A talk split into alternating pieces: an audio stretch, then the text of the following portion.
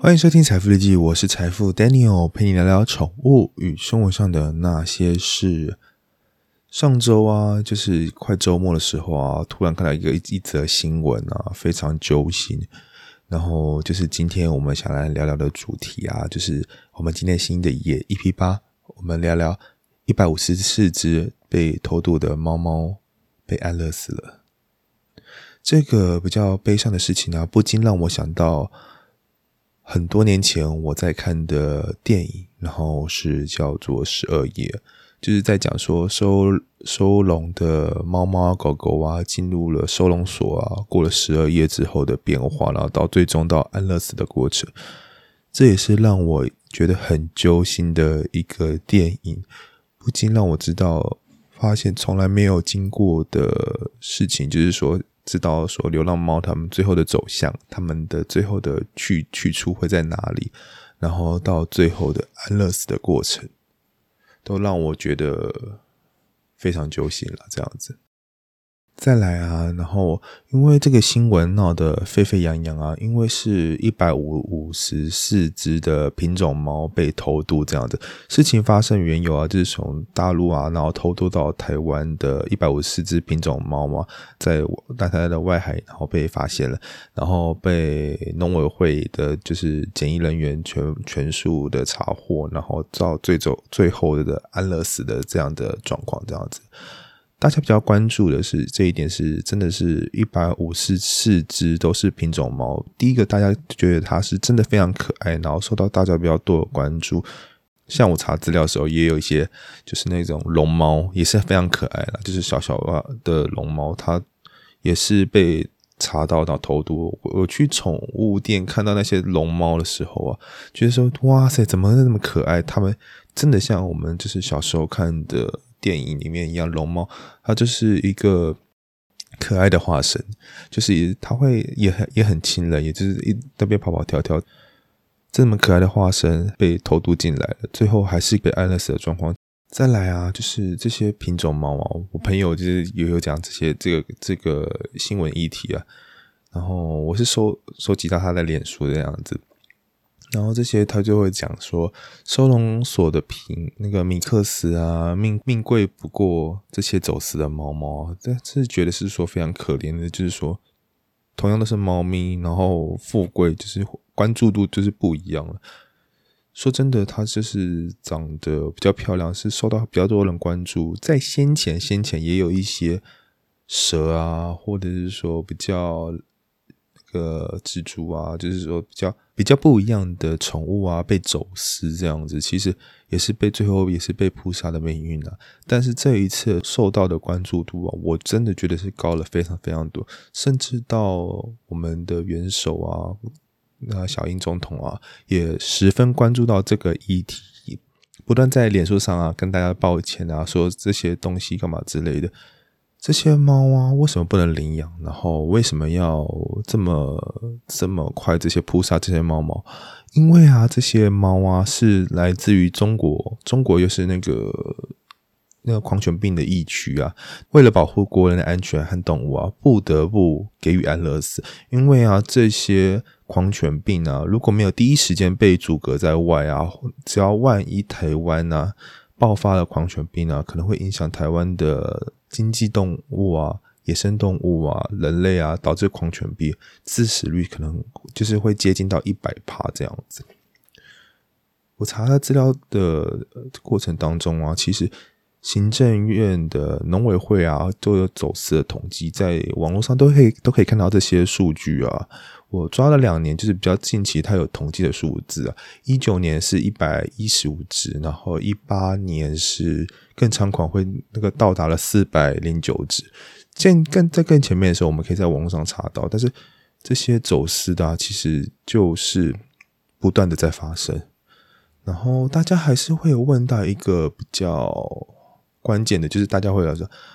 有些人想要领养啊，就是说那些猫好可爱，能不能留下来啊？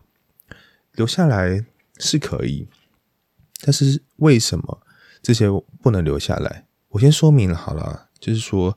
这些猫啊，就是从大陆进来的，需要先前就是要做检疫的过程。我先讲一下我们的检疫的过程需要的天数，还有它的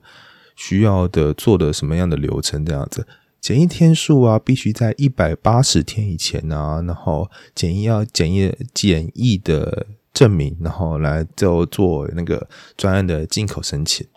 如果要留下来啊，需要跑这些流程啊，需要到达一百八十天这样子，加上了检测费啊、狂犬病的疫苗注射啊、猫犬、猫猫狗啊，然后要植植入晶片啊、体内外的驱虫啊、血液寄生虫啊、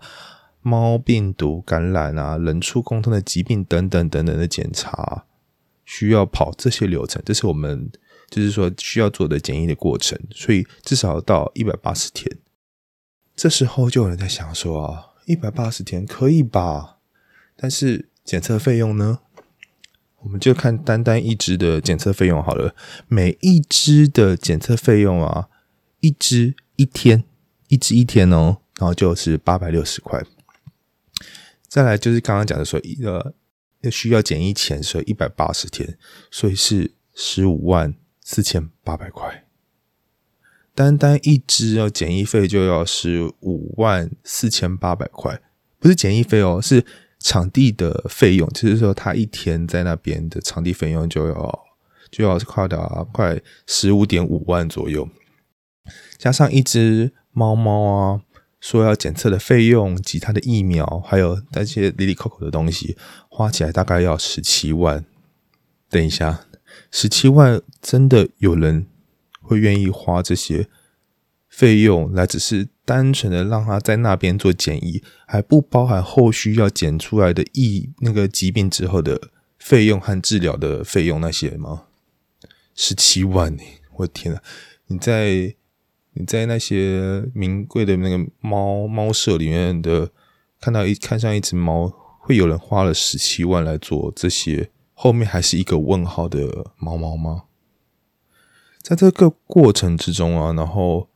就是网红啊、四叉猫啊，语带讽刺的讲说：再苦不能苦了孩子，再穷不能穷了教育。这些检测费用啊，你看一只就要十七万了，那一百五十四只呢？答案是两千六百一十八万。Oh my god，两千多万的这个两千六两千六百多万的这些费用啊，然后。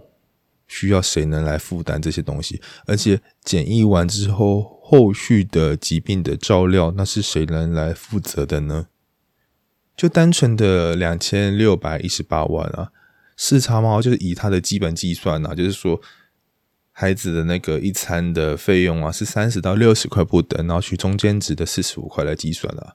可以让三千多个三千多个孩子啊，然后吃上一年左右。这些东西啊，你看这些 Lilico 的费用啊，才会让四叉猫语带讽刺的讲了这句话，就是再苦也不能苦了孩子，再穷也不能穷了教育。我天啊！你看这些检疫费用就要这么这么贵了，难怪有人会就是拼了命要把它投毒进来这样子。更有就是那作家啦指出啊，就是刚刚讲的那个议题。就是说，每只都花了十七万左右的钱啊，不是不救，但是钱哪里来？愿不愿意花这笔钱？这是很现实的问题，不是半年饲料六千多就可以打发的。这是真的，这些东西真的不是说我们付个饲料钱就可以打发，让他在那边做一些，就是在那边饲料钱给他就可以了。这些检疫费用都要到达十七万了，到底谁能负担这笔费用呢？就算能负担这笔费用，那后面的疾病医疗呢？到底谁能负担这些东西？像高级猫舍里面呢，就是基因正常啊，然后没有近期交近亲交配的那种布偶猫啊，约市价差不多十五万左右，都没有超过检疫费用，每一只单单就要十七万。这些钱啊，用公费出。莫语镜啊，然后他说啊，这些预算啊，公费支出，我看第一个动保团队就要先抓狂了。境内的流浪猫预算都有缺了，还有这些高规格来对待那个那个境外来的国民党还不先问候蔡总统的十八代才怪。他都讲了这些东西，我觉得非常的现实，也非常的正确。这些两千多万呢，是真的真的很高的一个费用。场内就是那个国内的里面的流浪猫狗啊，都需要这些帮助了，何况是境外移入的这些猫才受到大家的关注，这样子。其中一个比较大的环节啊，就是在讲说走私后的疾病啊，可能会比较严重的就是狂犬病，因为它会关联到人类的，只要是哺乳类就有可能感染到狂犬病，包含猫啊、狗啊、蝙蝠啊，甚至到人类都会可能感染到狂犬病这个这个病毒这样子。病毒主要是在侵犯的就是中枢神经，就是在长时间的影响，如果没有接种。就是说，疫苗的感染者啊，然后当神经的症状啊出现之后，是几乎是必然的死亡，死亡原因都是中枢神经啊被病毒破坏而导致的这样子。再来啊，传输途径啊，就是主要病的传播的方式是由那个主体，就是它被那个就被感染的动动物啊，然后咬伤之后。狂犬病的犯了动物里的唾液里面是有含有病毒的，病毒在随之的进入到伤口而的呃进而感染，就是他们会互咬啊，或者是说抓伤等等，就是在感染的互相感染的动物之间，就是哺乳类的动物之间，比较长的一件的猫啊狗啊，我就把它列出来。第一个啊，就是说狗狗会改变，就是。行为的那个行为改变，然后停止吃啊喝啊，然后喜欢独处，然后频尿不安，然后会有畏光的的状况，神经的质啊会会有神经质的状况，然后会会攻击，然后会无目的的乱叫，然后咬东西，全身痉挛，然后语呢会那个走路的不稳，然后还有流口水的那种症状，然后更更比较危险的是害怕喝水的症状。然后最后是全身麻痹，然后昏迷而死亡。这个症状啊，有一动物就会有点兴奋啊、刺激啊，想要咬东西，这种抽搐啊，然后在口吐白沫的症状啊，这些是出自于狗的症状。这样子，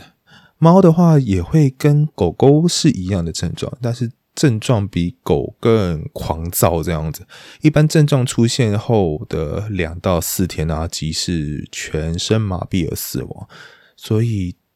比较大中养的狗啊、猫啊，其实症状是类似，的，但是就是会死亡率非常高的一一个状况。那这么说来，就是狗啊、猫啊，那人类的状况呢？人类的状况啊，我们就会分成四个阶段，这样子。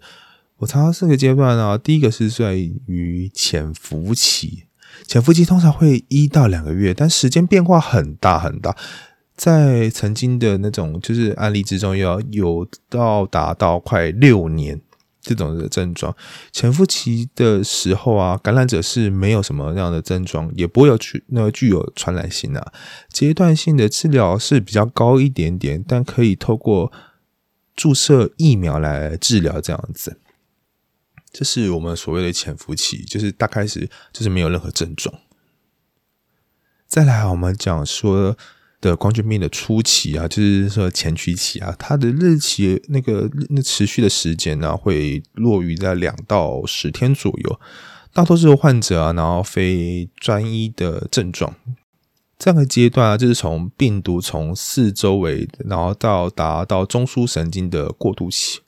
包含会有那种。身体不适啊，发烧或者是疲倦的乏力啊，不安和恶心，食欲不振等等的那种剧痛感，对于声音啊，然后光线啊，会有格外的刺激和敏感这样子。再来就是到下个阶段，下个阶段是中期的，是痉挛期，这是比较。可怕的一个阶段了，就是会持续到一到三天。这个病毒啊，在中枢神经啊，然后大量繁殖，然后破坏啊，然后是到这个时间已经是没有什么治疗的可能。最重要的是有一个比较，我觉得比较可怕的是，它是会恐水。八十趴的患者啊，会有恐水的这个症状。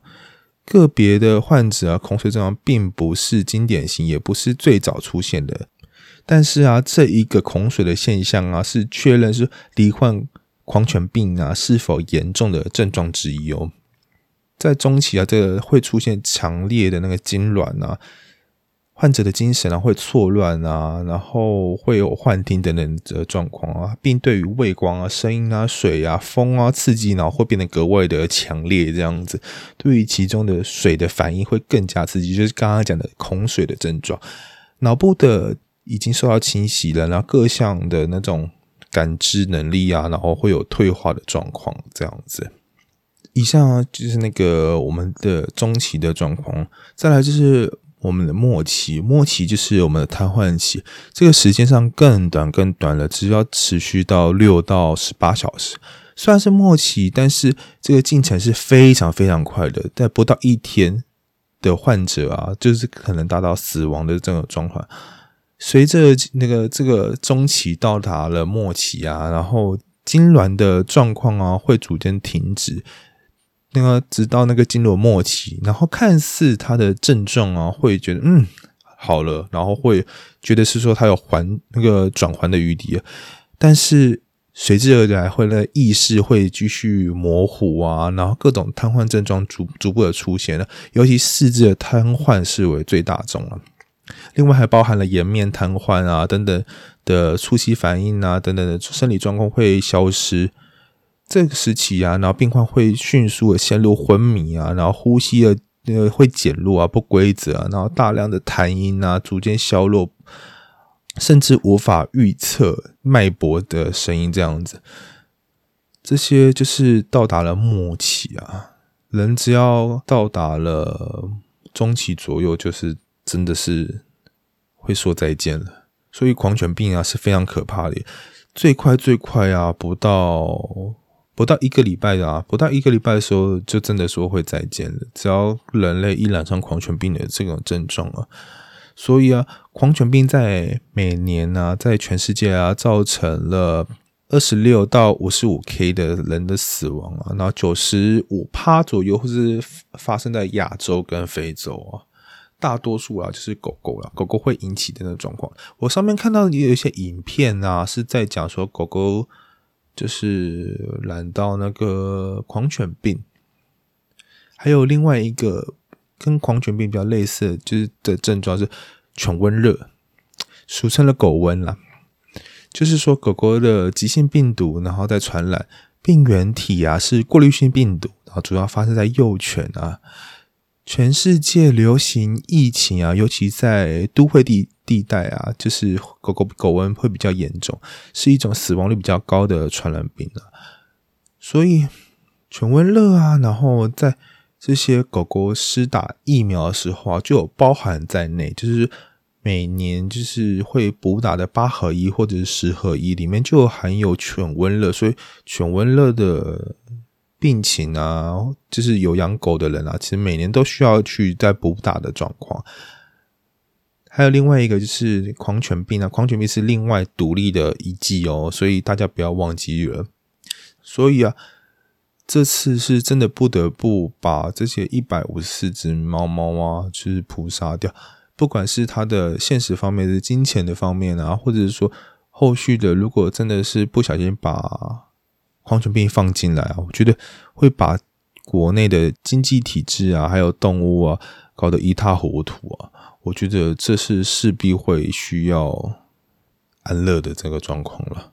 所以不只是说今天我们觉得很难过啊，这些猫猫狗狗啊，为什么不能去让让人这样去收容啊？这样子是比较难过的一件事情啊，在这一个礼拜发生的。然后，所以我才特别。拿出来跟大家讲一下这个议题，希望大家能关注到这些流浪猫狗啊，然后被收养啊。我还找到一个几个相关的新闻啊，就是说，其实大家都不太知道说国外回来的检疫过程啊，其实大家会比较谩骂一些状况啊。其实查完了之后才发现，说狂犬病如果真的流进来的时候。真的比较可怕，会造成其他的动物啊危险啊，造成各个人就是各个动物上面的危险，还有人类的身体上的危险啊。我觉得这是势必要做的一件事情了。